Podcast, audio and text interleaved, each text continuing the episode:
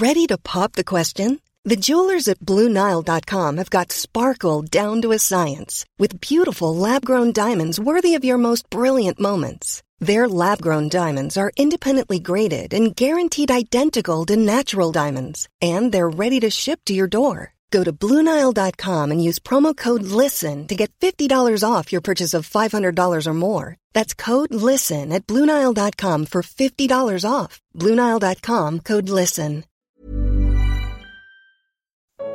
Porque Oséias é uma figura de Cristo. Segunda parte. Comentário de Mari Persona. Podemos ler o capítulo 1, versículo 1 de Oséias. Palavra do Senhor que foi dita a Oséias, filho de Beeri, nos dias de Uzias, Jotão, Acas, Ezequias, reis de Judá, e nos dias de Jeroboão, filho de Joás, rei de Israel. O princípio da palavra do Senhor por Oséias. Disse, pois, o Senhor a Oséias: Todo mundo gostaria de ser profeta, né? Nós vemos hoje, dentro da cristandade, muitas pessoas desejando ardentemente ouvir a voz de Deus e saber para que Deus mande alguma coisa para mim, fale alguma coisa para mim. Vamos ver o que Deus diz para Oséias: Vai, toma uma mulher de prostituições e filhos de prostituição, porque a terra se prostituiu, desviando-se do Senhor. E foi-se e tomou a Gomer, filha de Diblaim, e ela concebeu e lhe deu um filho. Deus manda Oséias casar-se com uma prostituta. Nós podemos dizer, mas como é que Deus faz isso com Oséias? Primeiro é importante entender o que é o nome Oséias. O nome Oséias, ele vem do, hebraico, e ele é o mesmo nome de Josué. O significado do nome Oséias é o mesmo do nome de Josué. E os dois significam Jeová salva. Oséias em grego é Jesus. O nome Oséias em grego é Jesus. Então nós estamos vendo um profeta chamado Jesus, que Deus manda que vá buscar uma mulher prostituta e se case com ela e tenha filhos com ela. O que será que Deus queria dizer com isso? O que será que Deus queria com Oséias fazendo isso? Será que ele não gostava de Oséias para dar uma missão tão difícil para ele? Realmente Deus gostava de Oséias. E ele gostava, ele amava não só Oséias. Deus amava também Gomer, que é essa esposa que Oséias vai ter que casar-se com ela. Essa mulher com quem Oséias vai se casar, essa prostituta. E Deus amava tanto essa mulher que Deus quer salvar essa mulher. E efetivamente isso vai acontecer ao longo da história. Através de Oséias, Deus vai salvar essa mulher prostituta. Deus vai mudar completamente a vida dela. Mas essa é a mensagem pequena, vamos dizer assim, que, que esse livro nos traz, que, diria, que é especificamente de interesse de Oséias, mas qual é a mensagem grande, aqui a mensagem maior? Deus vai falar com o seu povo. E Deus vai fazer com que Oséias sinta o que ele está sentindo, o que Deus está sentindo. Não há, não há, não há a melhor maneira de você entender algo do que você passar pela experiência da pessoa. Tem muita gente que às vezes está passando por um problema muito grande, e outro vê um amigo e fala assim, não, eu sei o que você está sentindo. Não sabe. Você já passou por isso? Não, nunca. Então você não sabe. Oséias vai saber o que Deus estava sentindo, como ele se sentia em relação ao povo de Israel, ao seu povo. E, uh, e foi e tomou Gomer, versículo 4. Nasceu o primeiro filho, e disse-lhe o Senhor: Põe-lhe o nome de Jezreel. Jezreel significa Deus irá ceifar, cortar. Isso era uma mensagem também para Israel. Deus irá ceifar. Deus estava agora cortando Israel. Era uma mensagem muito solene para aquele povo que chamado povo de Deus. Porque daqui a pouco visitarei o sangue de Jezreel sobre a casa de Jeú e farei cessar o reino da casa de Israel. E será naquele dia que quebrarei o arco de Israel no vale de Jezreel. E tornou ela a conceber, Gomer, a esposa de, de Oséias, e deu à luz uma filha. E ele disse: Põe o nome de Lohuama, porque eu não me tornarei mais a compadecer da casa de Israel, mas tudo lhe tirarei. Lohuama significa não vai mais receber compaixão. Não tem compaixão. O próprio nome significava o que Deus iria fazer. Mas da casa de Judá me compadecerei e o salvarei pelo Senhor seu Deus, pois não o salvarei pelo arco, nem pela espada, nem pela guerra, nem pelos cavaleiros. E depois de haver desmamado a Lohuama, concebeu e deu à luz um filho. Esse é o terceiro filho agora de Oséias com essa mulher. E, disse, e ele disse-lhe, e ele disse, põe-lhe o nome de Loami, porque vós não sois meu povo, nem eu serei o vosso Deus. Você já pensou você ter um filho e colocar nele o nome não é meu? E é isso exatamente que está acontecendo aqui. Não é o meu povo. Eu acredito que provavelmente esse também não fosse nem filho de Oséias. Porque se nós lemos o capítulo 2 desse livro, nós vamos encontrar que essa mulher, ela vai entrar numa, num roldão de, de, de pecaminosidade, de, de licenciosidade, ela, ela vai começar a procurar amantes de todo jeito. E o capítulo 2 inteiro vai falar de, de todos os, os amantes, os namorados que ela tem, obviamente sempre fazendo um paralelo aqui com, com Israel. E alguém poderia dizer: essa mulher é má, essa mulher é pervertida, essa mulher realmente rompeu todos os, todos os, os padrões de moral, de bons costumes, essa mulher. E nós somos como? No Antigo Testamento, Deus deu uma lei para mostrar qual era o padrão que ele esperava que o ser humano fosse. Todos nós conhecemos um resumo dessa lei toda nos Dez Mandamentos, né? E, e, nós sabemos que, mesmo nas leis dos homens, os homens são julgados segundo certas leis. E se você transgride uma lei, você é culpado então e você recebe uma pena. Se eu estacionar num lugar proibido, tem uma placa, é proibido estacionar aqui. Eu estaciono, eu ganho uma multa. Outras penas são mais graves. Se eu roubar um, assaltar um banco, assaltar uma pessoa, eu vou preso.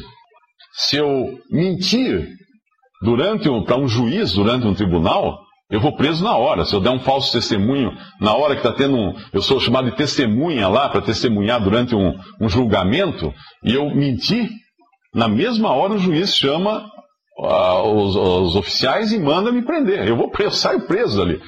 Isso acontece com frequência em tribunais. Que a pessoa que entra lá acha que está de brincadeira e ele, ele mente e alguém percebe que mentiu, ele vai preso. Se eu assassinar alguém, eu vou preso. Em alguns países eu sou morto.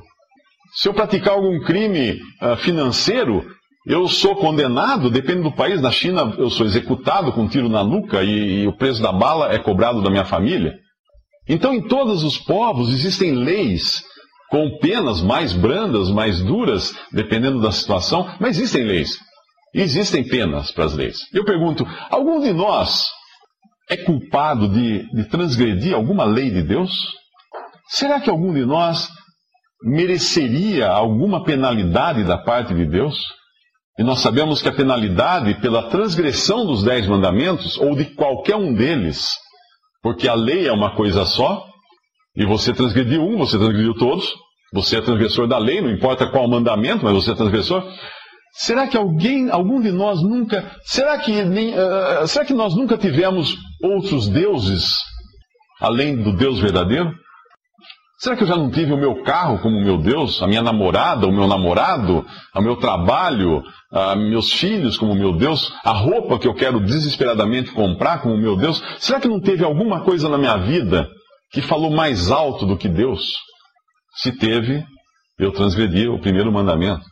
Será que alguma vez eu já menti? Você já mentiu alguma? Você já falou alguma mentira?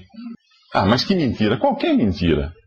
Você já disse que não estava quando você estava? Você já disse que não tinha dinheiro quando você tinha dinheiro? O cara veio pedir dinheiro na rua para você, esmola, lá não tenho, então hoje eu não saí sem dinheiro de casa. Você mentiu. Então você transgrediu um mandamento de Deus. Você já cobiçou alguma coisa algum bem que outra pessoa tem, o carro do outro, a casa do outro, a roupa. Ah, eu queria aquela roupa. Odeio que ele tenha, ela tem aquela roupa, eu não tenho. Você já cobiçou, então você transgrediu o mandamento de Deus. Você já matou? Não, isso não. Não? O Senhor Jesus diz nos evangelhos que se alguém pensar mal de outro, é culpado. Apenas pensar. Você já adulterou? Ah, não, sempre me mantive puro. O mesmo Senhor Jesus diz que se você olhar para uma mulher com uma, uma intenção impura no seu coração, você adulterou com ela. Então os pensamentos também valem. Então, mas, então quem, quem é que, Quem é que salva? Quem é que se salva dessa situação toda? Ninguém. Todos pecaram, dizem Romanos. Todos pecaram e estão destituídos da glória de Deus, estão afastados de Deus, estão longe de Deus. Todos, sem exceção. Sem, quando diz todos, eu e todos que estão aqui e todos que estão no mundo, todos os seres humanos, todos pecaram igualmente, se fizeram pecadores, transgressores das leis de Deus. Se você transgrediu algum desses mandamentos, você também já é culpado. Sem exceção. Merecedores da pena de Deus, que é o castigo eterno no lago de fogo. Mas espera aí, até agora eu estava falando de um Deus de amor, de um Deus que quer ser o marido do seu povo, de um Deus que quer ser o noivo, agora de repente está me ameaçando com, com um lago de fogo. Essa é a justiça de Deus que ele tem que cumprir. Porém, o amor de Deus encontrou um meio para que o pecador não seja condenado se ele for salvo. Mas salvo como?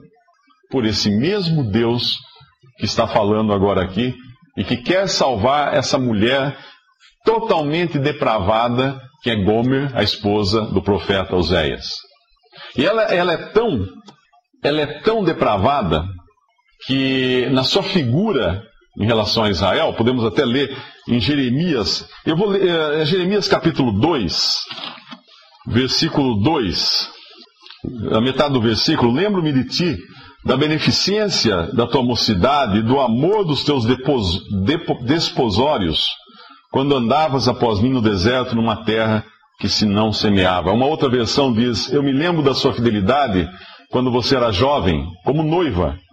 Você me amava e me seguia pelo deserto por uma terra não semeada. No versículo 20, eu vou ler nessa outra versão, no versículo 20 diz: Mas você disse: Eu não te servirei. Na metade do versículo. No versículo 32 diz: Será que uma jovem se esquece de suas joias? Ou uma noiva dos seus enfeites nupciais? Contudo, o meu povo esqueceu-se de mim por dias sem fim. E voltando ao versículo 23, como você pode dizer que não está contaminada e que não correu atrás dos baalins?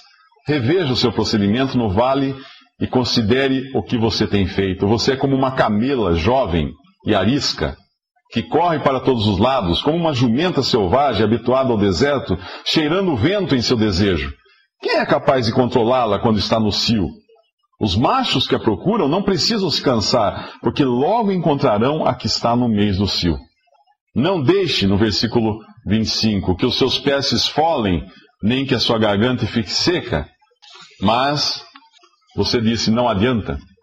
Eu amo os deuses. Nessa versão aqui diz: não há esperança. Não, porque amo os estranhos e após eles andarei.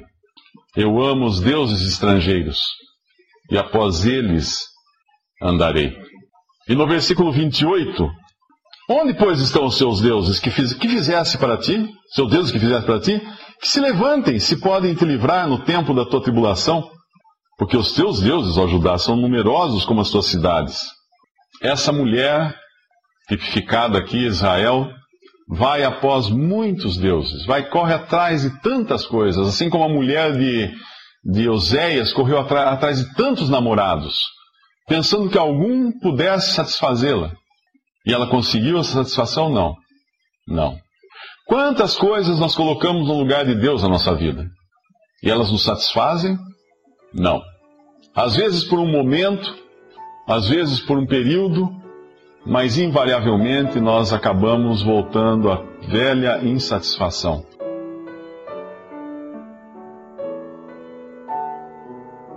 Visite respondi.com.br. Visite também 3minutos.net.